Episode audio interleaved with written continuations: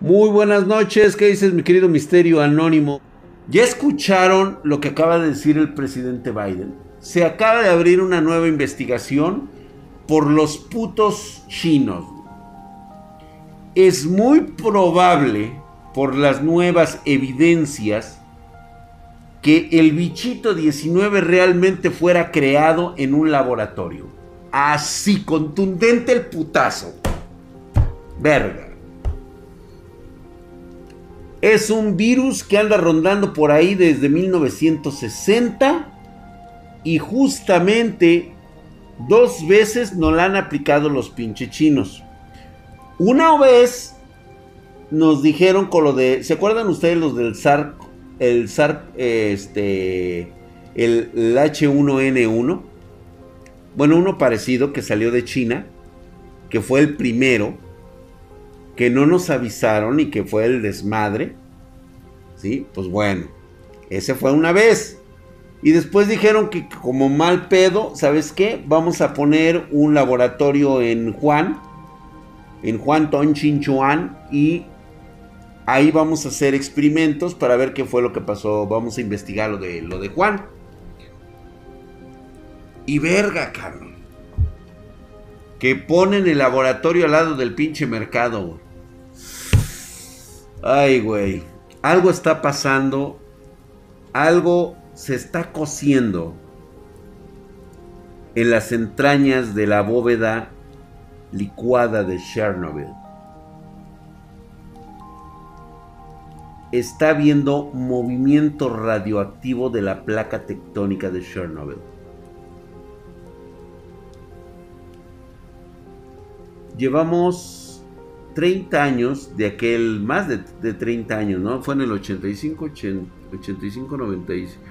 Fue en el 88, si mal no recuerdo, lo de Chernobyl. Sí, 88, 89.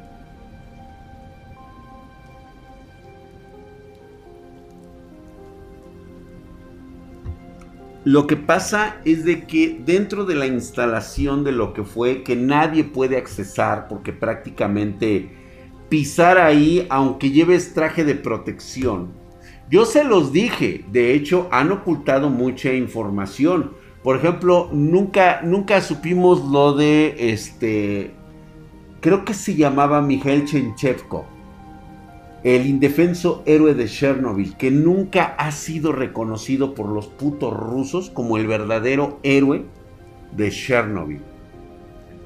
¿Por qué? Porque pondría en evidencia que en todo momento estos culeros pudieron haber cerrado a tiempo el sistema antes de la explosión y no lo hicieron.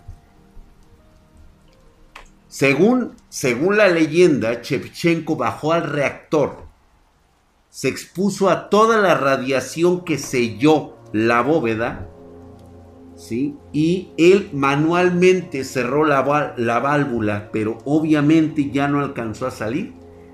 Le pasó uno de los eventos más culeros de, pues ahora sí que de la historia de un ser viviente al ser expuesto a la radiación completa y total.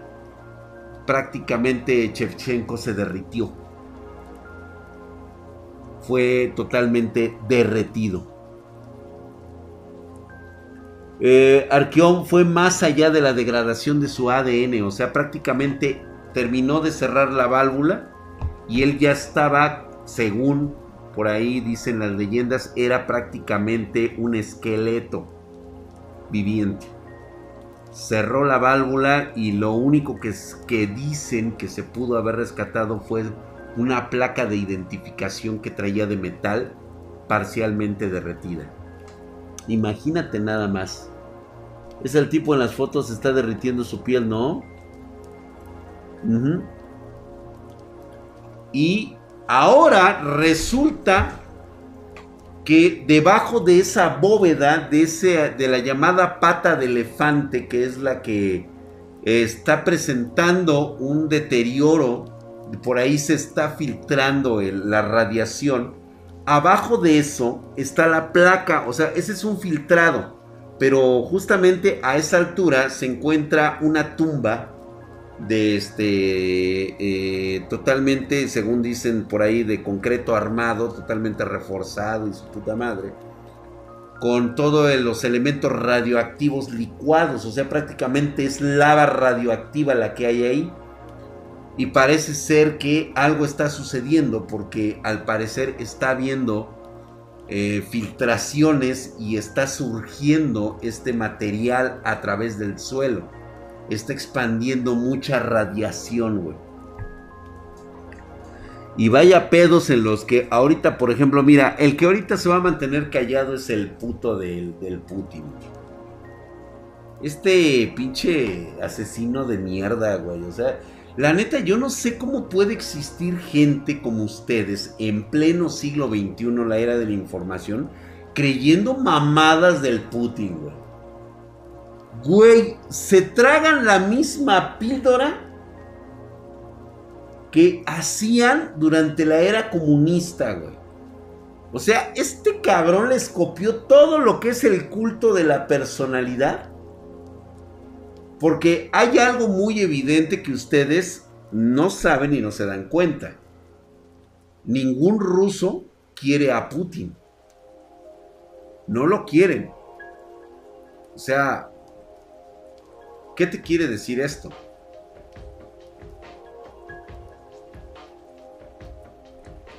Ajá, exactamente. No, pues es que el güey sabe venderle a los pendejos su imagen, güey. Bien, gracias Manuel. Fue tal, ¿qué, ¿tú qué tal, chino? Uy, ya se están saludando, se mandan besos. ¿Qué habla el pendejo del drag, güey? Yo por eso no idolatrato a las figuras excepto el drag, güey. Solamente a mí, güey, debes de idolatrarme. Que por cierto, güey, voy a empezar este, a abrir mis, este, sesiones de entrenamiento, güey, para lograr un cuerpo. Qué difícil es, ¿eh? De veras, qué difícil es dejar... Mira, yo te, yo te, yo te conmigo que sí te puedes chingar unos taquitos, güey. Pero no todos los días, güey. No, no mames, güey. Luego hay que, hay que quemarlos y hay que bajarlos después, güey. Gracias, mi querido Mauricio Cortés, hijo de su putísima madre. Estás mamadísimo, cabrón. Muchas gracias por esa suscripción de cuatro meses. ¿Para dónde está el Putin? Por allá, güey, está el Putin, justamente, güey. Y luego quiso montar un oso por acá de este lado, pero chingó a su madre porque se encontró el mamadísimo drag de este lado, güey. Ahí nada más, güey. Mamadísimo, güey. Entonces está fundiendo todo. Sí, mi querido Ulises Gómez. Sí. Putin héroe que lucha con osos de felpa, güey. Ándale, güey. ¿Qué onda, mi drag? ¿Cómo estás, Miguel Berlin? Está bien mamadísimo. ¿Para cuándo tu OnlyFans? Próximamente OnlyFans, ¿eh? Va a haber OnlyFans, por supuesto que sí, güey. Y ahí está, vamos a estar totalmente mamados. Oye, güey, ¿se está aventando aire o se está haciendo pendejo? Parece ser que se está aventando aire esta madre. Ay, yo espero que sí, güey, porque esto está, olvídate, güey. Déjame, déjame ver si le puedo bajar los putos grados. Ah, no, güey.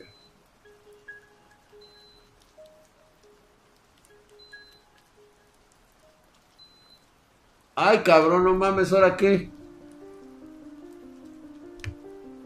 Ahí está, güey. Vamos a ver si ahí este enfría más, güey. ¿Para cuándo el jacuzzi, güey? Ah, este, muy probablemente dentro de ocho días. Todavía no lo tengo bien planeado, güey. Déjame ver qué va a pasar, güey. ¿En NACA tipo calendario o qué pedo? El OnlyFans será en tanga. Yo creo que sí, güey, ¿no? Va a ser en tanga. Va a ser en tanguita, güey. Ya lo rompí, güey. Dice, ¿qué tranza, güey? ¿Qué pasó, mi querido friends? Calendario del Drag 2022 en tanga. Yo creo que sí, ¿eh? Y ¿sabes qué? ¿Por qué lo hago, güey? Más que nada no porque yo quiera este, hacerme millonario con el OnlyFans. No, güey. Lo, lo, voy a sacar porque creo que va a ser muy, motiva, muy motivacional para todas aquellas personas que van a poder ver la imagen, mis videos de cuando pues realmente no me estaba cuidando, güey. Como cuando empezamos con el canal, güey, y cómo me he conservado ahora, güey, cómo he cambiado mi físico en estos años, güey. Drag, bebé, ¿ya viste la portada de la revista The Economist? Habla sobre el caca. Sí, güey, no mames, güey. ¿Qué pedo con el pinche cacas, güey, en el The Economist? Y ya sabes, ya salió la chairiza a decir que eh, uno de los eh, diarios más, más, este, neoliberales Y este, y falsos de The Economist, güey. O sea, no mames, güey. Dice Chupapepas 300, Venezuela ha presentado una solicitud para que España extradite a un prominente activista de oposición para que complete los 8 años restantes de una sentencia de prisión de 14 años que se le dictó por incitar a la violencia y manifestaciones en contra del gobierno y otros presuntos delitos. Según Maduro, clásico, güey, de este hijo de su puta perra madre. Pero ¿sabes qué, güey? Los venezolanos tienen la culpa, güey. Los venezolanos tienen la culpa. Así como nosotros aquí en México vamos a tener la culpa si este hijo de su puta madre no lo sacamos de Palacio Nacional, Primero ahorita hay que reventarlo, hay que mandar a la chingada todas sus putas propuestas, quitando a todo, todo pendejo de Morena y sus partidos satélites. No vayan a votar ni por el PT, ni por el ecologista, ni por encuentro social, ni por animal, ni convergencia, nada, güey. No, no nos queda de otra, güey. Votar por PRI, PAN y PRD. No tienen propuestas, güey. Yo lo sé, no existe nada, pero neta, güey. Tan culero está el pedo que tenemos que agarrarnos de estos hijos de la verga, güey, para tener lo que ya teníamos antes, güey. A lo que ha estado haciendo este pinche animal, hijo de su puta madre, que mejor se gastó el dinero.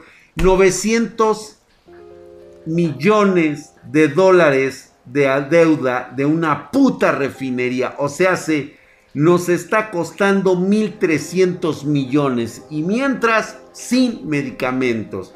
Comprando refinerías el pinche animal, cabrón. Saliendo un pendejo que ahorita está en la Secretaría de Energía diciendo que el futuro es el petróleo. Pinche pendejo. Ve nada más qué pendejada acá. Comprando empresas con deuda.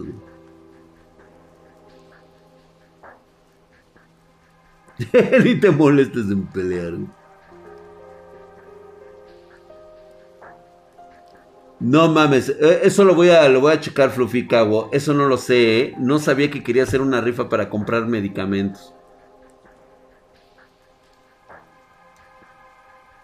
Sí, no, pues son las, las energías renovables. Pero ya sabes cómo son las chairizas, güey.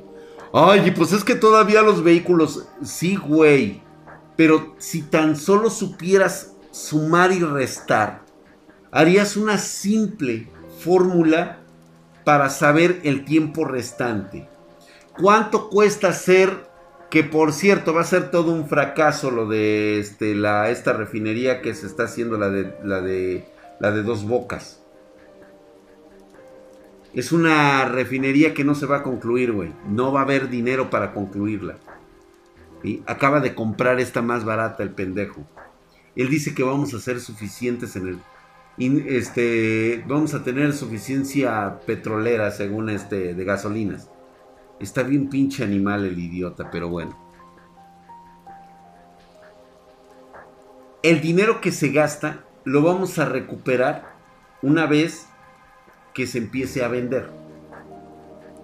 Lo que pasa es que hay pendejos que creen que el dinero simplemente agarra, llega y hay que gastarlo y nunca recuperarlo. No sé por qué tienen esa, mm, esa mentalidad, güey. De creer que el dinero aparece mágicamente como polvo de hadas y se lo pueden gastar. Y luego, ¿cómo generas más dinero, güey? Gracias, mi querido Stars. ¡Ay, hijo de su putísima madre! Estás mamadísimo siete meses. Herculeo y mamadesco, güey. Ahí está, güey. Dice, y los chairos diciendo que no somos primer mundo y que por mucho tiempo vamos a seguir usando gasolina. Hoy nada más esa pinche.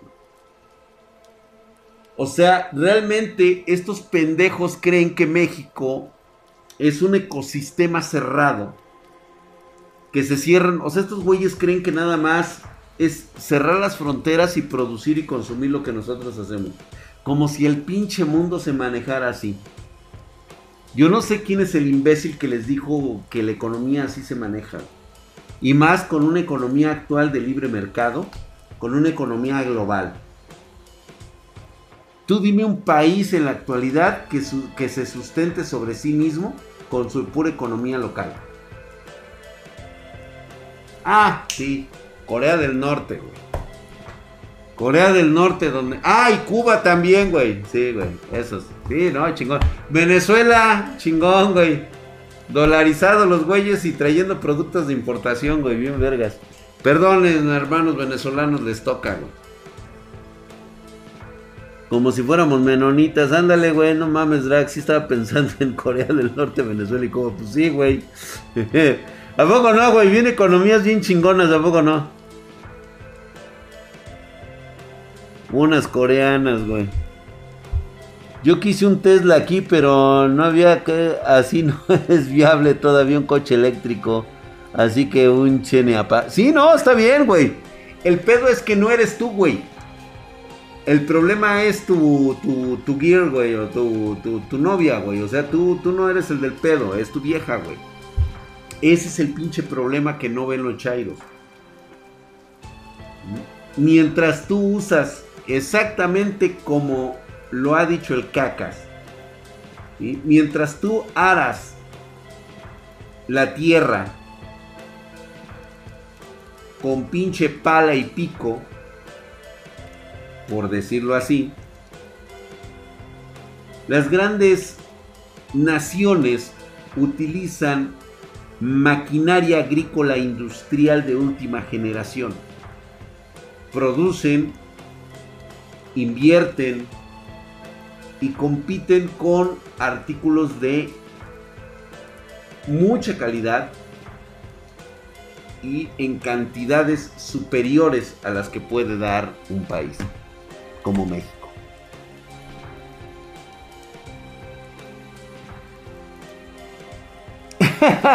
Dice, a mí me caga que cuando les llevas la contraria al no te saltan los chairos diciendo que eres chayotero. Pues yo no sé, o sea, se supone que el chayote es aquel que da, o sea, ellos mismos se contradicen porque el chayote es el que da el gobierno a los periodistas para que hablen bien de él. Los medios. Buenas, mi querido Lord Ferdinand Lieberman, namaste para ti, a mí me anterior psiquiatra budista y tibetano que la globalización ya no existe y que debajo de bajo mucho tiempo. Uy, no, pues qué equivocado está, güey. No, todo ahorita es globalización, niños.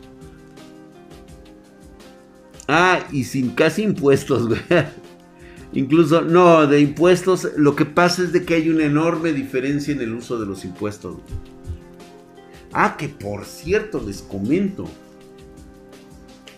Los del SAT ahorita, afortunadamente, nosotros contamos con eh, personal la neta, muy chingón, muy capacitado, personal muy profesional que ha llevado a cabo nuestras auditorías de forma al centavo.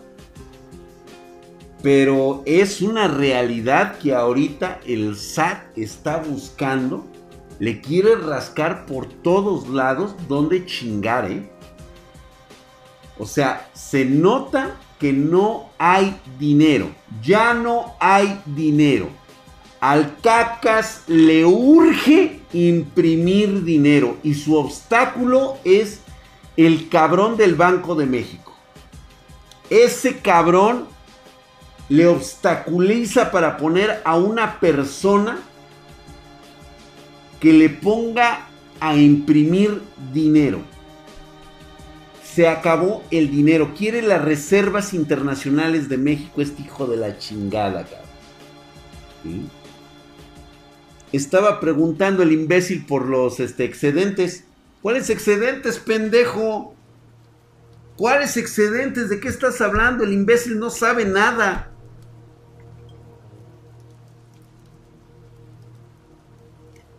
Y sí, reserva, hay una reserva, pero esos son fondos internacionales, güey. Esos no se tocan.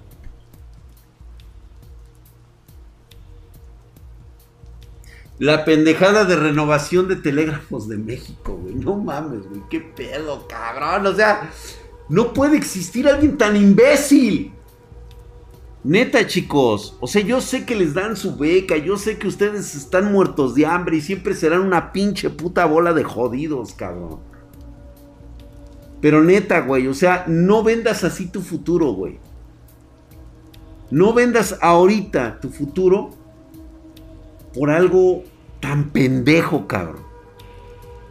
¿Te acuerdas lo del tía de la lejía? Es lo que te va a pasar, güey. Ahorita tú recibes, tú le estás exigiendo a la tía de la lejía que te dé dinero y ella te lo está dando y tú, ¡ah, bien chingón, güey! Pero ¿sabes de dónde viene esta pinche tía?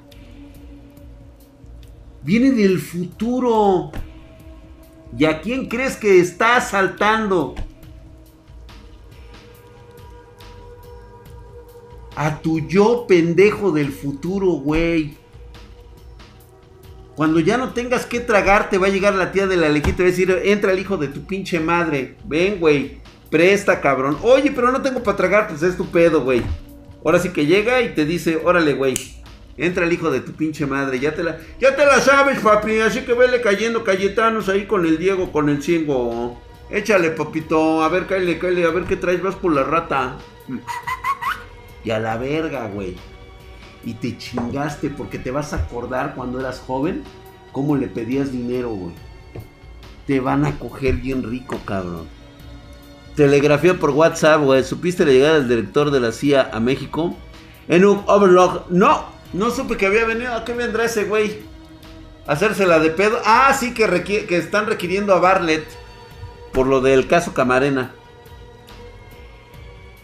Fuera de mamada, que es un telégrafo? Ok. El telégrafo es una, vamos a llamarlo así, es un aparato que utiliza la electricidad para mandar eh, pequeños eh, pulsos electromagnéticos a través este, de, una, línea de cable. Cada que tú haces un tic, ese botoncito que trae una plaquita de metal pega con otra plaquita de metal haz de cuenta que es como un pequeño corto que hace. Presionas y ese pulso lo manda a través de un cable y cae al otro extremo y lo transforma en un sonidito como en un bip. Este bip es interpretado por la persona que lo recibe del otro lado como un punto o a veces se dejaba un buen rato y se tomaba como una línea. Es como un alfabeto braille. Pero cada punto, cada determinado punto decía una letra, decía una palabra, formaba, eran dos puntos, una línea, tres puntos, una línea, una línea, dos puntos, así. Se decía...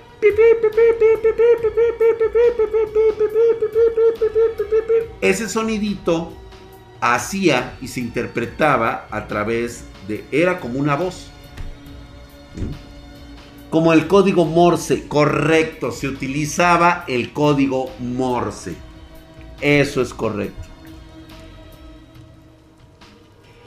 Te mandé mensaje por telégrafo, Drag. Ándale, güey. Dice, ex, ex, e, e. Saludos, ¿qué, ¿qué pasó con tu canal? ¿Cuál canal, güey? ¿Cuál de todos, güey? ¿Cuál de todos, güey? Tengo un chingo, güey. El de Spartan Geek es, los llamamos Spartan Geek oficial. Lo malo de saltarse las clases, sí, güey, ¿eh? Drac, acabas de insultarnos en código Morse, sí, güey, les dije huevos a todos, güey. Como el código Morse, ya ves que el código Morse se escribió así, el de Pearl Hub. ¿Será buena idea abrir las puertas a que empresa extranjera venga a competir con los servicios eléctricos, combustibles, agua? Siari, en este momento, cualquier empresa que pueda satisfacer tus necesidades es buena idea. Si tú dejas que el gobierno controle en todo momento tus servicios, pues obviamente le estás quitando el control al gobierno. El gobierno, en su afán de conspirar, siempre te va a decir que es malo que las empresas inviertan en hidrocarburos o, según ellos, en energías estratégicas del país. Porque ya con eso ya no pueden tener el control. Ellos no pueden decidir en qué momento dejan de producir. En qué momento te empiezan a chantajear con eso. Eh, te dicen que una empresa privada puede hacer lo mismo por intereses extranjeros. Nada más hay un pequeño problema con eso. Si una empresa chantajea a un país, pues obviamente que esa empresa va a empezar a tener un eh, problema de credibilidad ante sus demás socios en el mundo. Es una empresa no confiable, por lo tanto deja de percibir dinero. ¿Queda claro?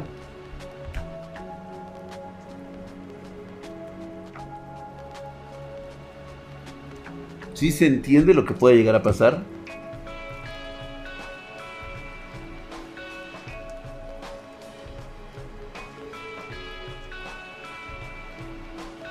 Va a reactivar el telégrafo. Imagínate nada más renovar telégrafos de México. O sea, no mames, cabrón. También correos, ¿no, güey? De una vez, aproveche, güey. hay que abandonar el mail, güey. Hay que regresar a las cartas. ¿Por qué no regresamos mejor al caballo? Ay, XXEE, ahí hay un chingo de material de la historia sobre de eso y te vas a dar cuenta que a final de cuentas, pues incluso hasta me pidió perdón. Y yo como buen rey soberano justo le dije, retírate. Te perdono la vida, solo por esta vez. No lo vuelvas a hacer. Besito a Papi Drac. Retírate. Así, ya eso es todo. ¿Te quedaste enojada conmigo, amiga? Oh, amiga. Oh, ¿cómo, me caga esa madre? Dile, chingada madre, que te la quieres coger, güey. Me cagan los cabrones que dicen amiga. Ay, amiga. No, no es cierto. Dile mi amor, cariño, mi ciela. Este, preciosa. Dile lo que realmente quieres, cabrón. Me caga que quieran poner una relación forzada de amigos amiguis. Hoy, como si las chicas espartanas fueran, perdón por la palabra, chicas, yo sé que ustedes no lo son, ¿sí? Pero la neta, luego hay güeyes que la neta se pasan de verga, güey, les dicen así creyendo que son pendejas No, güey, saben con qué intenciones les estás hablando. Y ellas, dependiendo del, de, de, de, dependiendo del porte, de la fuerza, de lo hercúleo, de lo bello, hermoso y pitudo que tú estés, pues ellas te van a aceptar y te van a decir, sí, güey, tú, güey, ándale, puedes, a ver, acércate, a ver qué quieres, cabrón. ¿Sí? O sea, las cosas como son. Las cosas como son. No chinga tu madre, ¿qué me ves? Ah, no, ¿verdad? Me estoy hablando a la puerta, güey. O sea, es que no mames, güey, sí me, me, me, me cagó ahorita el compa. ¿Cómo? oye, sí, güey, es que no. O a ver, desmiéntanme, chicas espartanas. O sea, ¿a poco no les caga un güey que, con, así como pinche, o sea, como queriendo llegar, pinches lobos con piel de oveja, creyendo que se las pueden chamaquear, güey. Ay, amiga.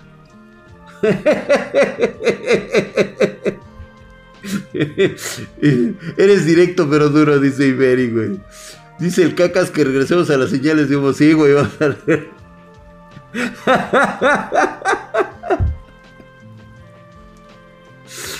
Ay, Jennifer, hubieran suspendido. no, no lo hubiera suspendido. Déjalo. ¿Qué tal, qué tal si era nuevo, güey? Y los ovnis. Ah, estamos hablando de todo, güey. O sea, ¿no nos estás escuchando? Que por cierto, ahí les va el pedo. Les tengo un pinche chismesote. Que acaba de salir. Y luego, luego, las tapaderas, cabrón. Busquen en internet. Ya saben que conmigo yo no les voy a sacar así como el gran expediente ahorita.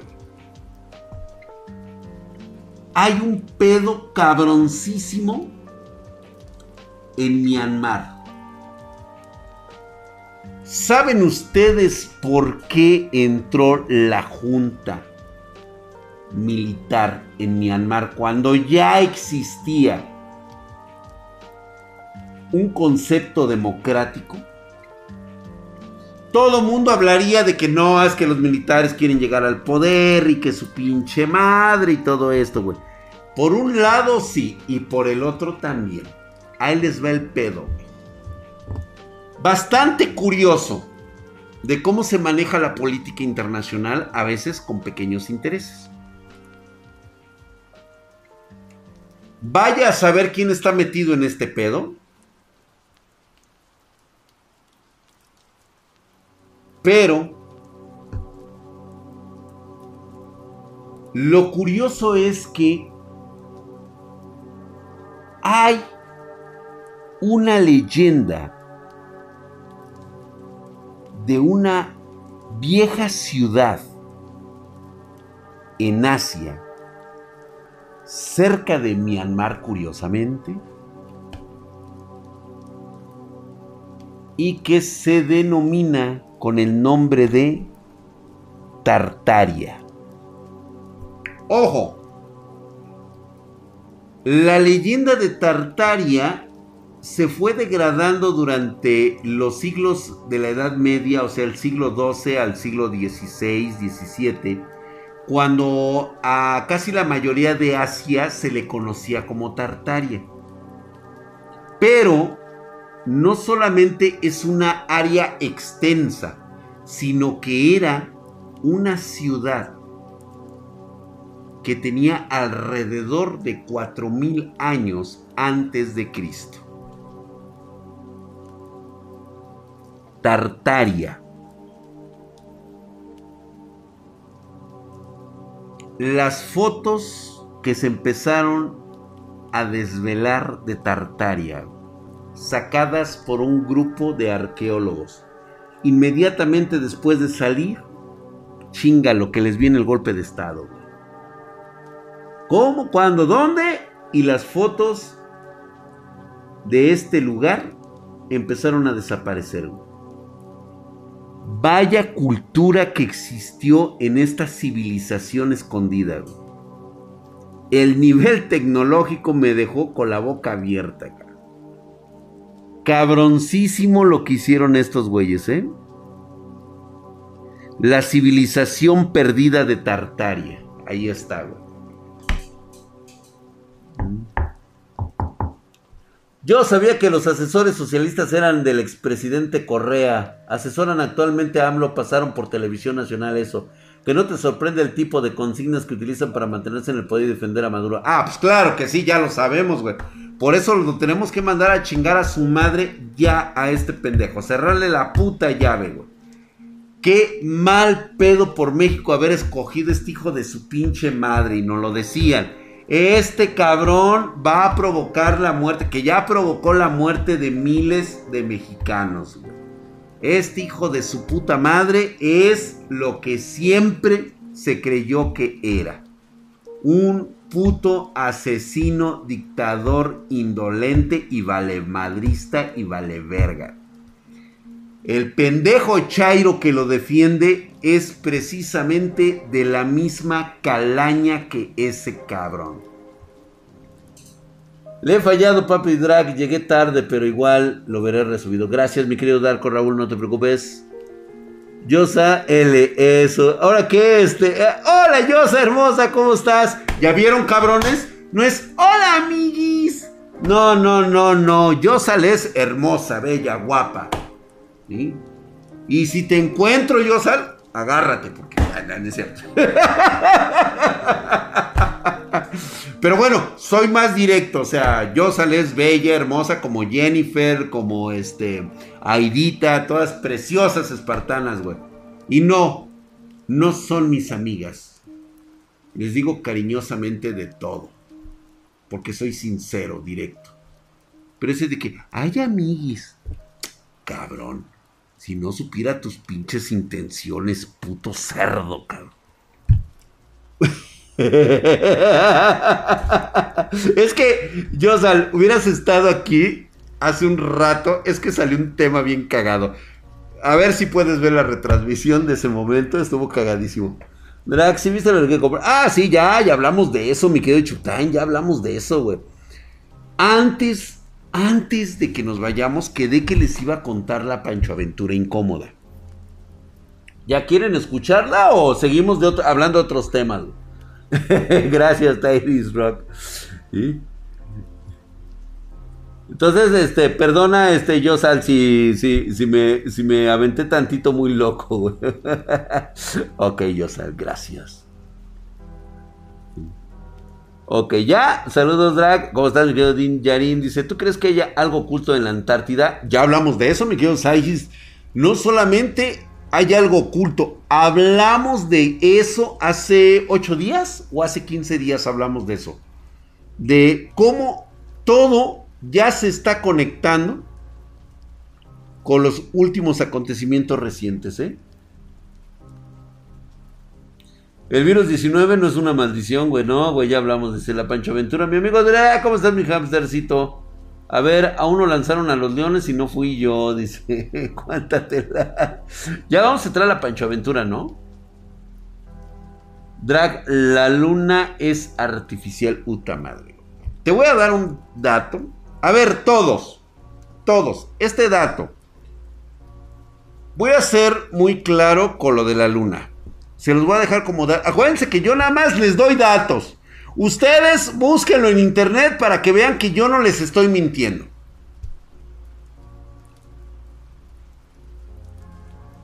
El dato revelador de todo esto, o el dato curioso, es que si tú te pones a revisar la luna, encontrarás que está como los pinches este, güeyes cacarizos los que tienen granitos mal reventados, los que tienen problemas de acné. Está lleno de cráteres por todos lados. Estos cráteres, pues son, eh, pues vamos a llamarlo de esta manera, cicatrices que se han quedado en la luna por los impactos de rocas que se han estrellado, comúnmente llamados meteoritos. Primero son asteroides y cuando impactan se convierten en meteoritos. En la Tierra no pasa eso porque la erosión, el tiempo, el clima se borran completamente. ¿Sabes? O sea, estaría igual de cacariza la, la, Tierra, pero como aquí este, todo tiene una evolución, pues obviamente el paso del tiempo y la erosión, pues va borrando todos estos, este, estas cicatrices. Solamente quedan así como el Avinger, este, como el del lago de Canadá, que se ve que ahí fue un impacto, pero perrísimo, güey. Hace millones de años, creo que fue en el, en el Cretácico este, superior, algo así, güey. Fue hace un chinguero de tiempo, güey. Antes, antes de los nazis, güey. Diría el cabecita de algodón. Bueno, de todos estos cráteres, todos, absolutamente todos, grandes, chicos, pequeños, no pasan de los 4 kilómetros de profundidad. No importa, eh, desde el más grande hasta el más pequeño impacto de meteoritos, no pasan de los 4 kilómetros. Como si al impactar rebotaran en algo abajo de la corteza. No hay un solo indicio de meteorito impactado en los cráteres de la Luna. Ahí ustedes sabrán. Pues échale un poquito de imaginación. Luigi Man, ahí está diciendo algo muy concreto. La luna vibra. No hay explicación para eso. Pero bueno, vámonos pues a la Pancho Ventura, güey. No, tiene 13 kilómetros de diámetro, güey. No de profundidad. La profundidad es otra, güey. Ninguno de ellos tiene más de 4 kilómetros de profundidad.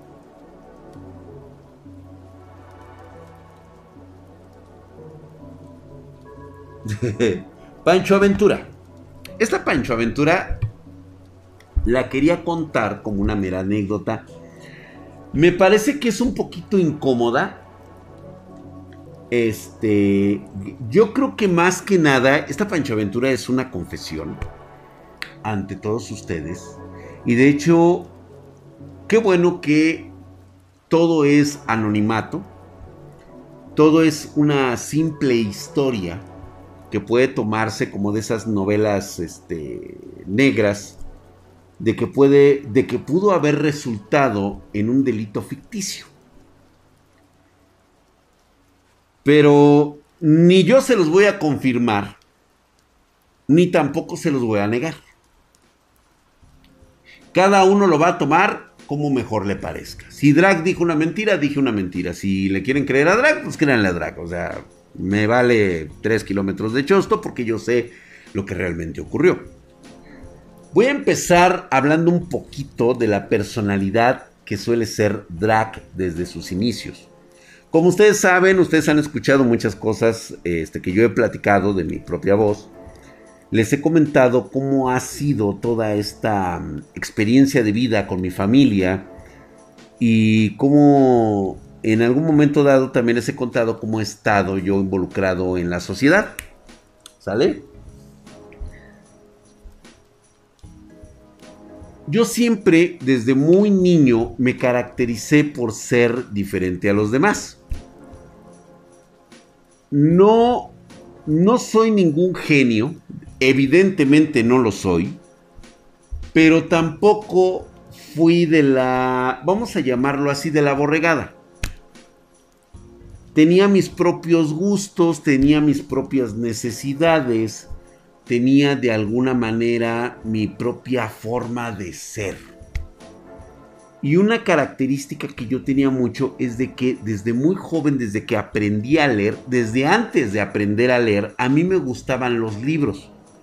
Ya sea que en un principio los tomara y me gustaban los dibujos que aparecían en las portadas o en los intermedios de todo esto.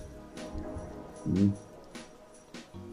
Se alborotó el avispero, dice, oh, pues, se están confesando los chicos, dice, espero que un día saque la luz del submarino. Ah, de eso no te lo... ¿Ahora qué? ¿Ya empezó el avispero aquí?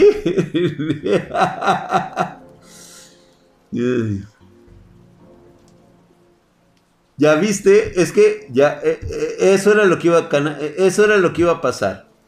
Este, Aidita, yo nada más te recomiendo que no peles estos güeyes, ya no les comentes nada, si hay alguno que se está pasando de lanza, lo vas detectando y lo vas, y, digo, puedes este, mutearlo si tú quieres, ahí está para que lo mutes. Eh, puedes ser selectiva con tus amistades. Igual a todas las chicas, si alguien más las está este, Jenny, no necesitas, este, la neta, no necesitas votarlos ni correrlos, solitos, son güeyes que solitos se van a ir. Este, pero ustedes, chicas, tienen la opción de mandarlos a la verga, ¿eh? O sea, este, bloquearlos y ya. Por aquello de cualquier situación de los pasaditos de lanza, ¿no? Aguas, tengan cuidado con las confesiones norteñas. No, yo no, ¿eh?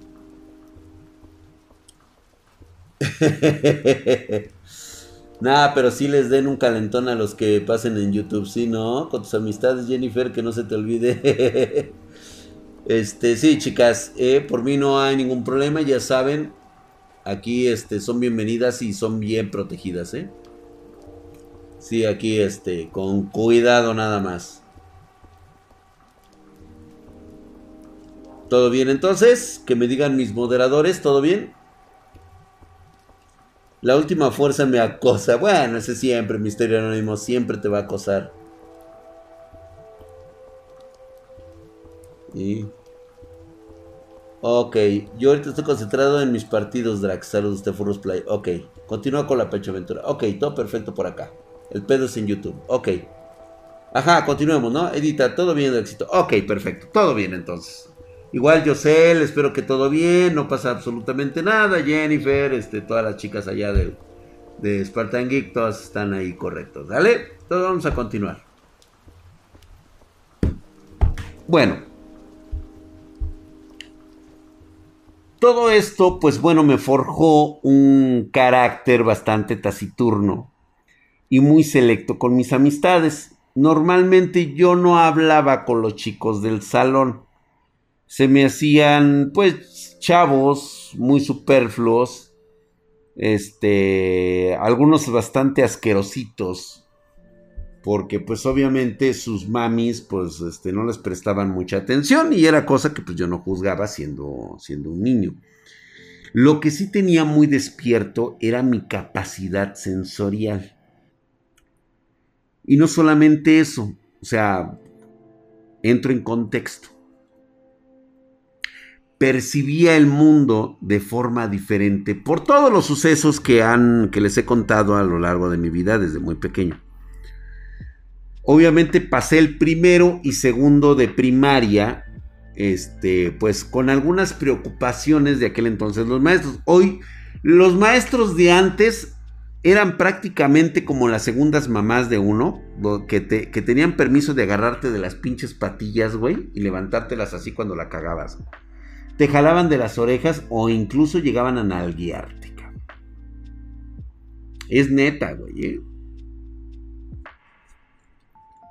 Entonces, llega un momento en el cual, pues obviamente, pues tú, pues, te vale verga todo eso, ¿no?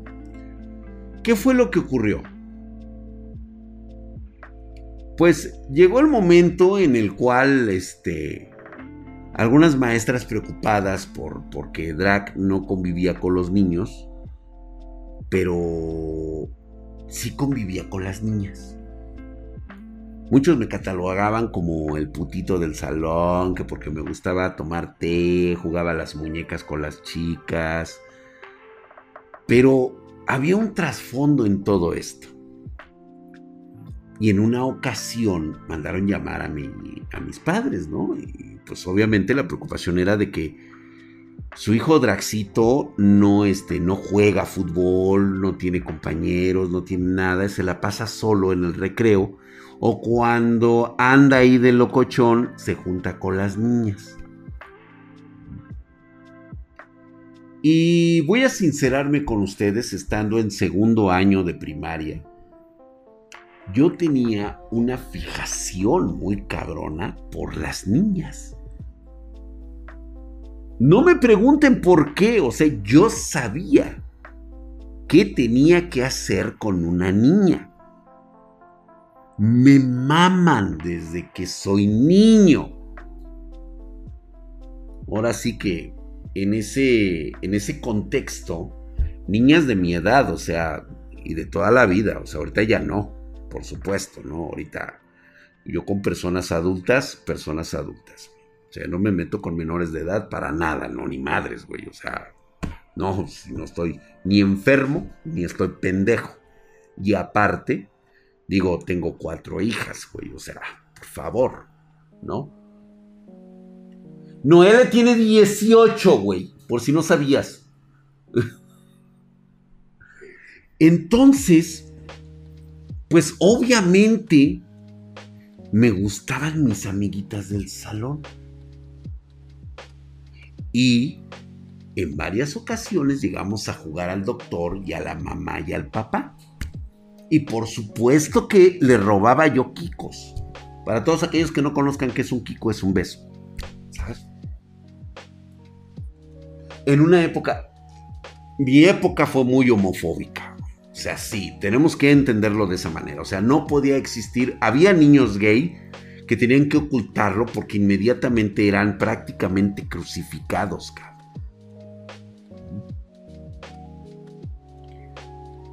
Llega un momento en que yo paso a tercero.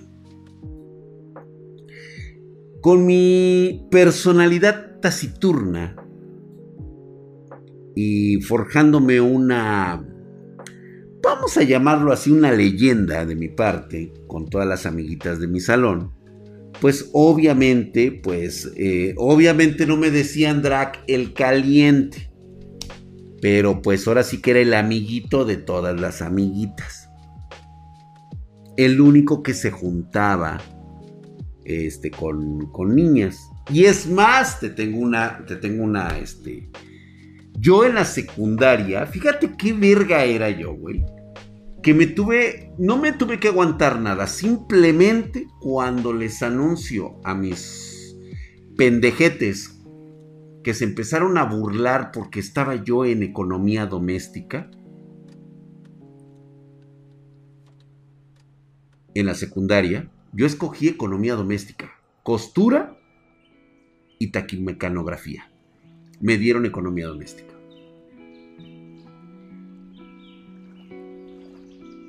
Y yo les decía, ¿sabes qué hace este dedito, güey? En economía doméstica. Cuando se empezaban a burlar porque decían que era puto. Y le decía, mira, güey, agarro el merengue y mando llamar a la más bonita de la escuela. Y se lo pongo en los labios así, güey. ¿Tú cuándo lo has hecho? Verga, cabrón. Verga, güey.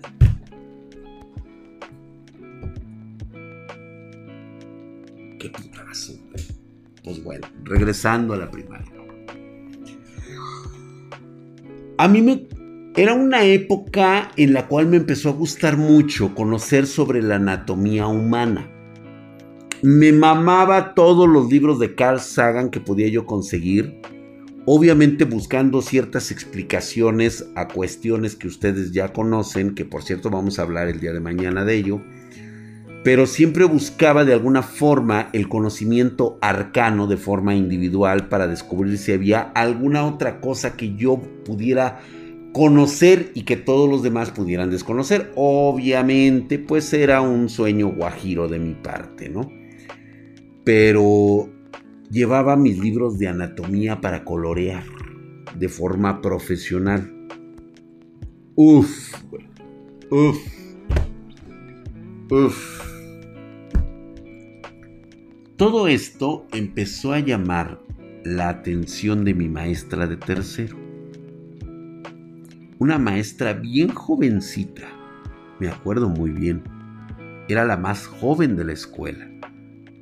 Y por cierto, muy bonita, muy guapa. Entonces, conforme pasaban los días, las semanas, pues ella se empezó a interesar en lo que yo dibujaba, lo que yo coloreaba y lo que yo aprendía porque yo aprendía otras cosas acerca de el sistema solar, acerca del cuerpo humano, me encantaba ver lo de eh, naturaleza, biología, alquimia, todo eso me lo empezaba, yo lo empezaba, este, me lo empezaba a digerir.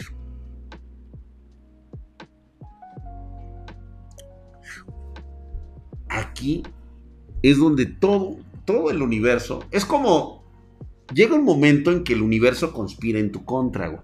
O, de plano, te prende las siete estrellas, güey. Todas las estrellas se alinean en ese momento, cabrón. El tercero de mi salón, el, el, el, ahora sí que el salón de tercer año de la primaria, era el que estaba hasta el fondo, así en un callejoncito así, Toda esa puta madre del callejón, güey, estaba llena de putas bancas de las viejas, güey, ahí todas arrumbadas, güey. Y justamente, pues a un ladito estaba nuestra pinche puerta para entrar. Pero esa quedaba puta, o sea, hasta, hasta el culo del mundo, hasta allá atrás del patio. Entonces, sí, yo dibujaba, yo de hecho todavía sigo dibujando. He perdido un poquito mi capacidad, de hecho hace poco hice unos dibujos, ustedes los vieron y, este, y he perdido un poquito ese don, ese toque. Quise volver a regresar, pero como que no tengo tiempo, güey. No, no encuentro. Y pues bueno. Entonces, yo ya empezaba a soltar mi mano para los dibujos.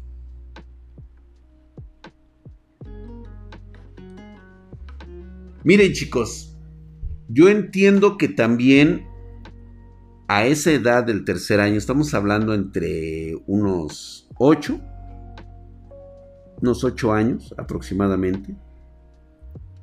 Pues la neta, a pesar de lo despierto que puedes llegar a estar, estás muy pendejo. Y a veces no conoces las dobles situaciones. En mi caso, entendía perfectamente los indicios de mi cuerpo.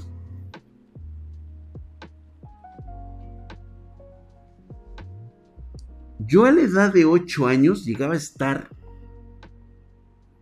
cachondo, güey. Neta, güey.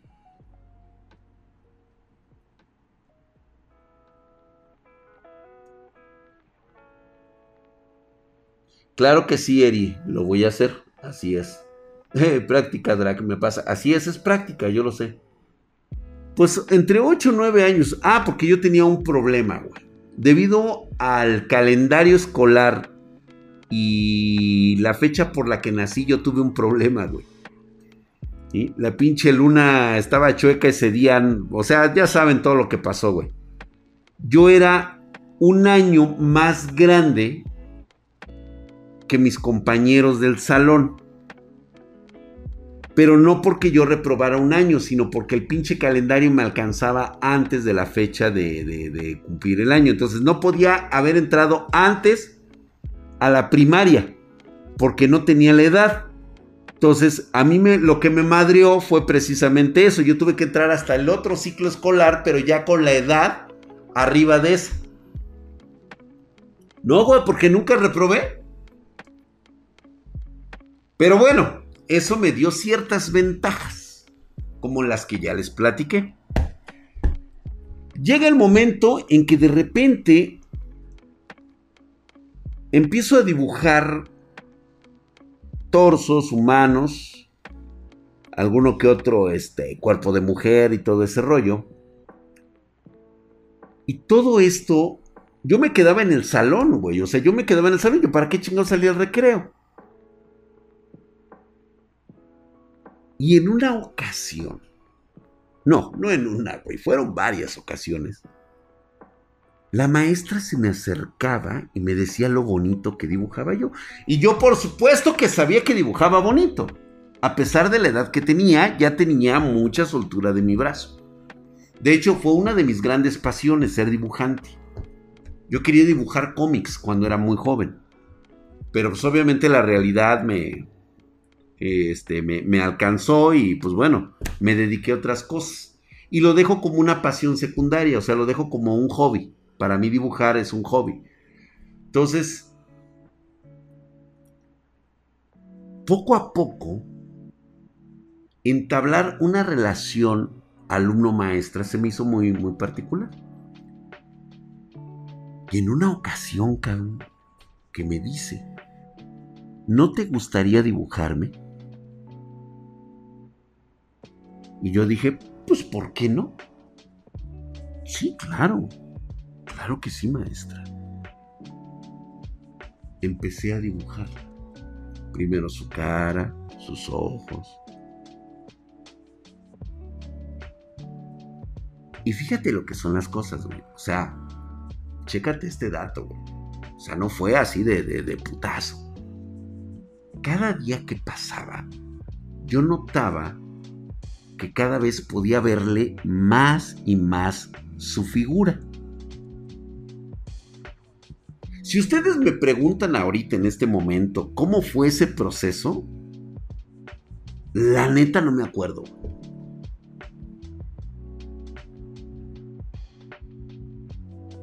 Neta. El sueño del pibe Drago, tómalo como quieras, güey. Tómalo como quieras, cabrón.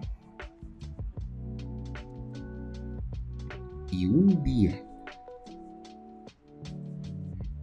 recuerdo así vividamente, cabrón, ver por primera vez una pantufla, cabrón. Estaba velluda. Güey, qué sensación, cabrón. Estaba emocionado y caliente, güey. O sea, yo no, yo, o sea, yo, mi, mi, personalidad, o sea, hablo por mí, yo no hablo por los demás. Hablo por mí.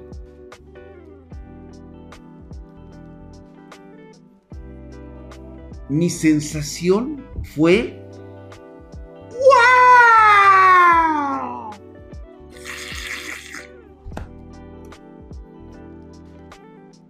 güey. Yo no, yo años después, así de, de, de, de, un trauma, o sea, hubo acercamiento y años después, ah, porque déjame decirte, la olí y la probé. Y fue la primera vez que me hicieron un mameluco. Mi cosita así, güey. Yo estaba encantado de la vida, güey. Y la maestra por alguna razón me decía que no podía contárselo a nadie. Y yo no se lo contaría a nadie. Aunque me daban ganas de contárselo a todos mis pinches amigos, pero yo entendía algo que no estaba bien. O sea, yo sí entendí esa parte. Pero yo también decía, ¿sabes qué, güey? La neta, yo ahorita morro lo estoy disfrutando. ¿Por qué echaría a perder algo que estuvo muy chingón? La neta. Y todo el mundo dice, pobre Drac.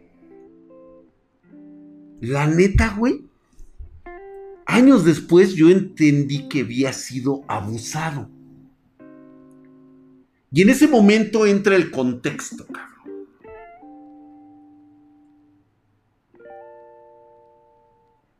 ¿Te sientes abusado, Drac? ¿Alguien te violó, te ultrajó, te mancilló, te, te, te dio una corrupción total y absoluta?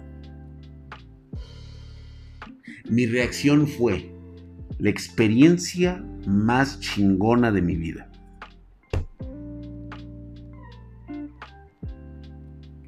¿Estoy yo mal? Me preguntaba. ¿Acaso me convertí en un monstruo afectado psicológicamente? No. Gracias, pobretón, hijo de su putísima madre. Estás mamadísimo, cabrón. No, mi madre jamás se enteraría de esto.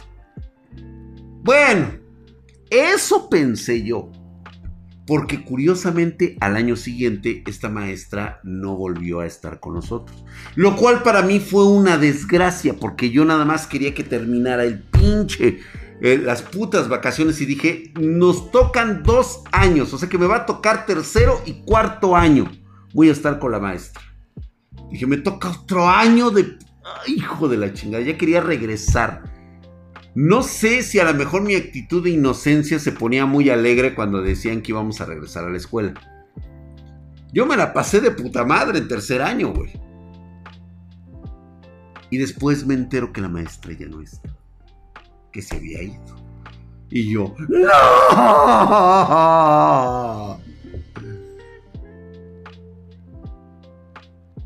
Hijo de la verga,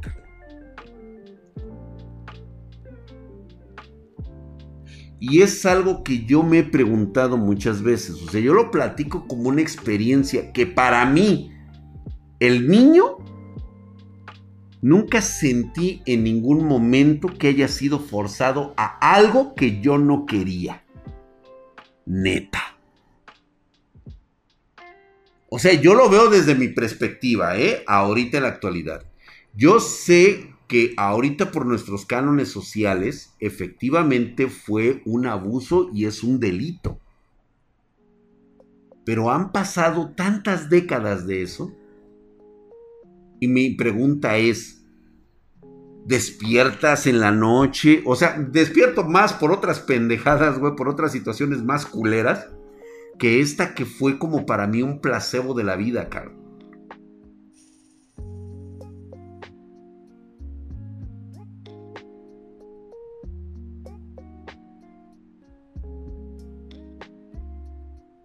No sé, no sé si en o sea, no sé si este haya sido, porque yo, o sea, yo me he puesto a analizar esto también, o sea, hubo un cambio de personalidad a lo que es hoy Drac, porque déjame decirte una cosa, yo desde esa edad hasta el último día que trabajé de forma profesional en una empresa,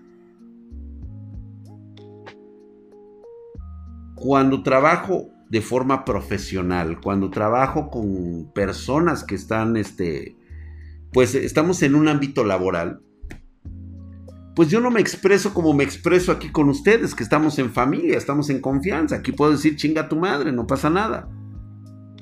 Soy una persona muy grosera, muy lépera y muy vulgar.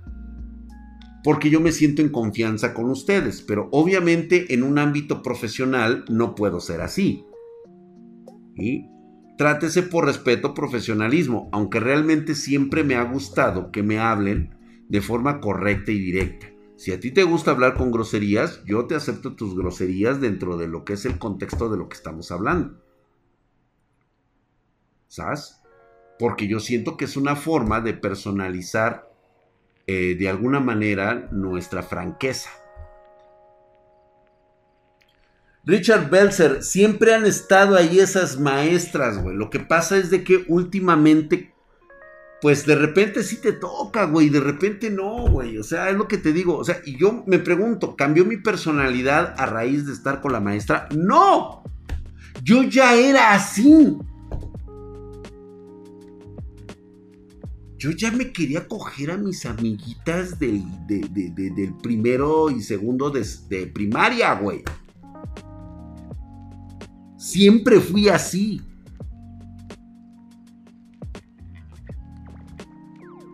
Curiosamente, el día de hoy, pues obviamente ya no me... Yo ya no soy como los... Yo soy como el arroz, güey. Ya no me coso al primer hervor. ¿Sí? Ya esto ya es callo, güey. O sea, por eso a mí no me llaman la atención las chicas de los videos ni nada por el estilo. O sea, güey. O sea, por favor, ¿no?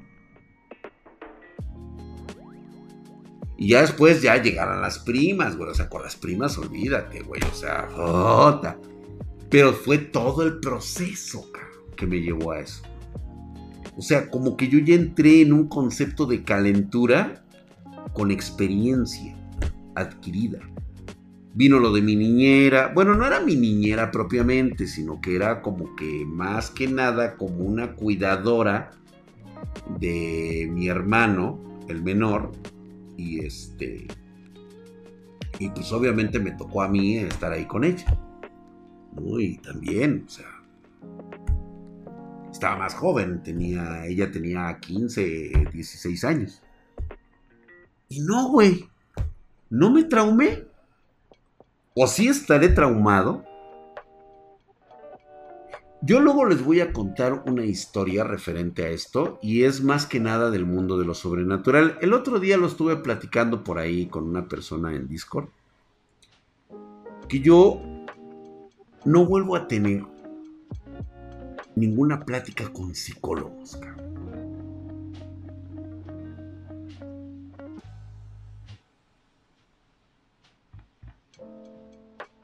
Eh, nada más tuve una sola vez recurrí a un psicólogo. Todo lo que hablamos aquí los viernes se los contaba a él en forma profesional. Por eso te digo que para mí, pues no es importante si me quieren creer o no. Cada quien se hace su propia tole. La cuestión con él era de que se supone que yo debería de estarle contando cosas diferentes. Y no que él estuviera creyendo que yo tenía una personalidad alternativa de contarle fantasías acerca de la vida de tanto mía como de mi familia.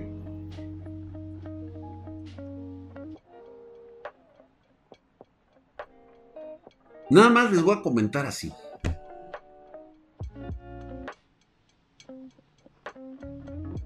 Ese psicólogo se suicidó. No soportó la verdad. Mañana les cuento qué fue lo que pasó con él y por qué decidió irse de este mundo de forma tan aterradora. ¿Sale? Dicen que a veces el choque de lo que tú crees con la realidad suele ser muy violento. ¿eh? No todos están dispuestos a aceptarlo. Ahora sí que perdonen ustedes si por ahí me puse medio violento ahí con la gente. A todas las chicas espartanas, espero que, le, que no, no, hayan sido muy abusivos con ellas. No aguantó el estilo neutrón correctamente. Gracias, se lo lavan, se saludan todos. Gracias, chicas, por haber estado aquí y haber aguantado esta bola de perversos y morbosos. Gracias, que me estoy asando en este lugar.